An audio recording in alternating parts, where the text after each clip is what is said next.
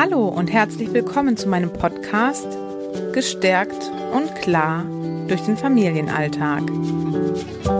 Dein Podcast für Klarheit, Kraft und Freude auf deinem Weg durch den Familiendschungel. Ich bin Johanna Domwert und freue mich, dass du hier bist.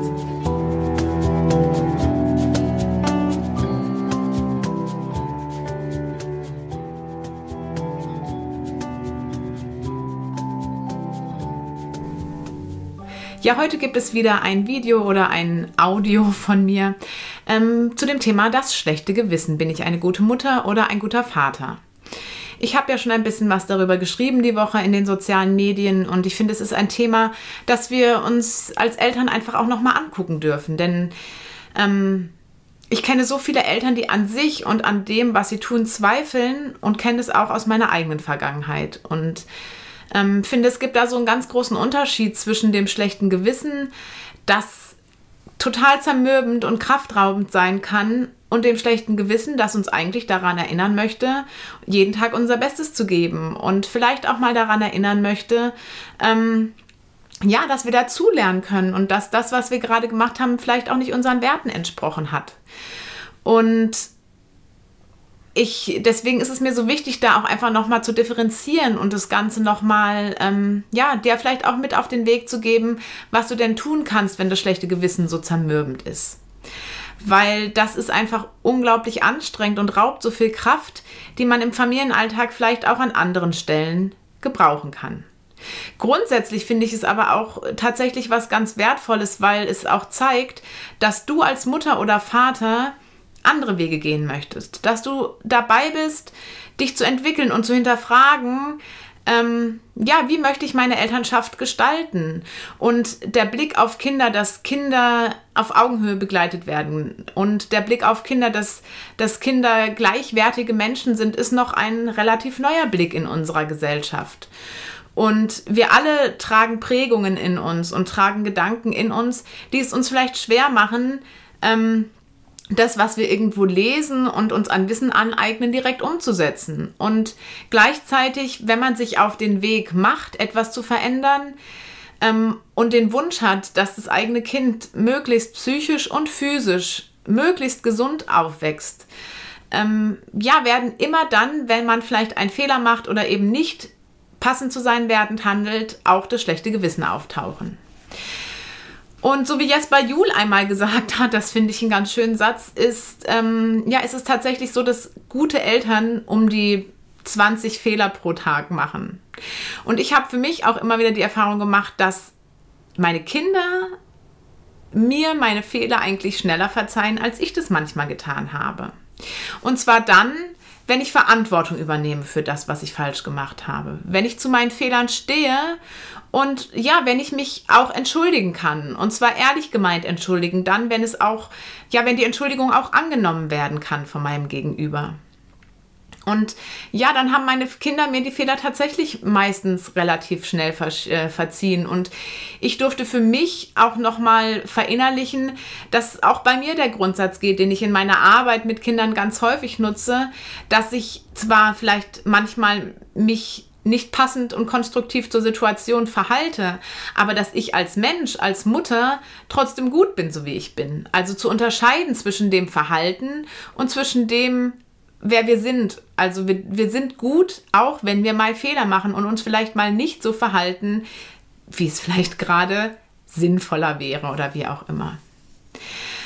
Ähm, ja, und grundsätzlich kann ich noch mal für mich sagen, dass egal in welchen Punkten, also ich finde die Zeit, in der wir leben, in der so viel Wissen darüber besteht, was wie Elternschaft aussehen kann, ich finde es total wertvoll, dass es so viel, so viele sich damit beschäftigen. Und gleichzeitig ähm, bestehen auch so viele unterschiedliche Meinungen und vielleicht passt gar nicht jede Meinung zu einem selber. Und ich am Anfang meiner Elternschaft, zum Beispiel bei meinem ersten Kind, bin ich direkt nach einem Jahr wieder arbeiten gegangen. Und ich hatte ein unglaublich schlechtes Gewissen, dass ich ihn so früh zur Betreuung gebracht habe. Bei meinem zweiten Kind bin ich zwei, zweieinhalb Jahre äh, ist er zu Hause geblieben und ist nicht in den Kindergarten gegangen oder in die Kita. Und auch dann hatte ich ein schlechtes Gewissen. Und da habe ich mich dann schon gefragt, okay, ähm, wie komme ich da für mich raus? Und habe einfach für mich festgestellt, dass es in der Elternschaft nicht darum geht, es irgendjemandem anderen recht zu machen, sondern seinen eigenen Weg zu finden und seine Kinder wertschätzend und achtsam ins Leben zu begleiten und sein eigenes Wertekonstrukt, sein eigenes, ja, seine eigene Familienkonstellation so aufzubauen, wie sie sich für einen selber stimmig anfühlt. Und was mir auf dem Weg immer wieder geholfen hat, ist meine Klarheit zu finden. Also wirklich zu gucken, was ist mir wichtig, was will ich wirklich, um bei dem Beispiel mit dem Kindergarten zu bleiben, auch zu gucken, okay, warum will ich denn, dass mein Kind jetzt in den Kindergarten geht? Welche Bedürfnisse stecken dahinter? Wie geht es meinem Kind damit, wenn, wenn, wenn ich ja, es in den Kindergarten bringe? Und ähm, gar nicht so viel in den Sorgen der Zukunft zu sein, sondern erstmal in dem Moment, im Hier und Jetzt. Mir Wissen anzueignen und Wissen, was mir gut tut, also was mich nährt. Wissen, das mein schlechtes Gewissen befeuert hat, habe ich auch tatsächlich einfach erstmal zur Seite gelegt. Und dann habe ich für mich geguckt, was brauche ich für mich, um in die Klarheit zu kommen? Welche Glaubenssätze sind da in mir? Welche Prägung trage ich in mir? Und welche Ängste habe ich denn eigentlich überhaupt, wenn ich jetzt mein Kind in den Kindergarten bringe oder wenn ich mein Kind, wenn ich zu lange zu Hause bleibe? Welche Gedanken tauchen da so auf? Und das mal liebevoll zu beobachten. Und dann hilft es mir, eine Liste zu machen. Eine Liste, wo ich all die Dinge aufschreibe, die für mich ein schlechtes Gewissen verursachen. Und mir erstmal ein Thema auszusuchen, weil auch da ist es wieder tatsächlich natürlich logisch, wenn wir keine Ahnung, zehn Themen haben, und alle zehn Themen gleichzeitig versuchen anzugehen, wird es höchstwahrscheinlich scheitern ähm, oder unglaublich anstrengend werden. Und wenn ich ein total chaotisches Zimmer aufräume, mache ich das auch lieber so, dass ich mir erstmal eine kleine Ecke raussuche und da für mich eine Ordnung reinbringe und eine Struktur und mich einfach Stück für Stück auch weiterarbeite, weil dann sehe ich meine Erfolge, dann sehe ich das, was ich schon geschafft habe und auch die Veränderung. Und genauso kann man das auch beim innerlichen Aufräumen machen. Also in eine Klarheit als Eltern zu finden, hat ja auch was mit innerlichem Aufräumen zu tun.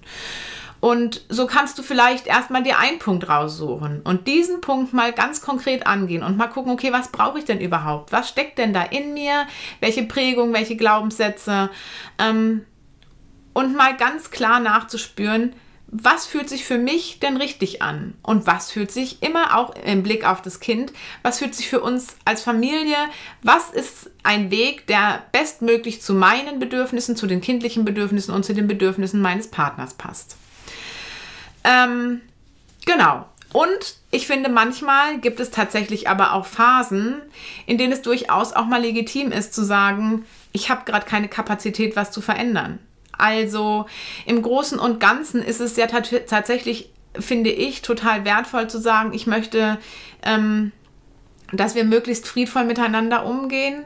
Und manchmal gibt es aber auch gerade jetzt in Pandemiezeiten vielleicht auch Phasen, wo du gar nicht viel verändern möchtest und ähm, oder kannst, weil du einfach froh bist, dass es alles irgendwie gerade läuft. Und dann ist es vielleicht nicht dran, die Hausaufgabensituation äh, total zu verbessern, ähm, sondern auch Kleinigkeiten zu verändern. Und ich habe da für mich einfach tatsächlich so eine Priorität. Ich arbeite ja auch als bindungs- und beziehungsorientierte Eltern- und Familienberaterin. Und tatsächlich ist meine Priorität immer auf der Verbindung zu mir und auf der Verbindung zu meinen Mitmenschen. Also zu gucken, wie können wir gerade möglichst gut miteinander sein.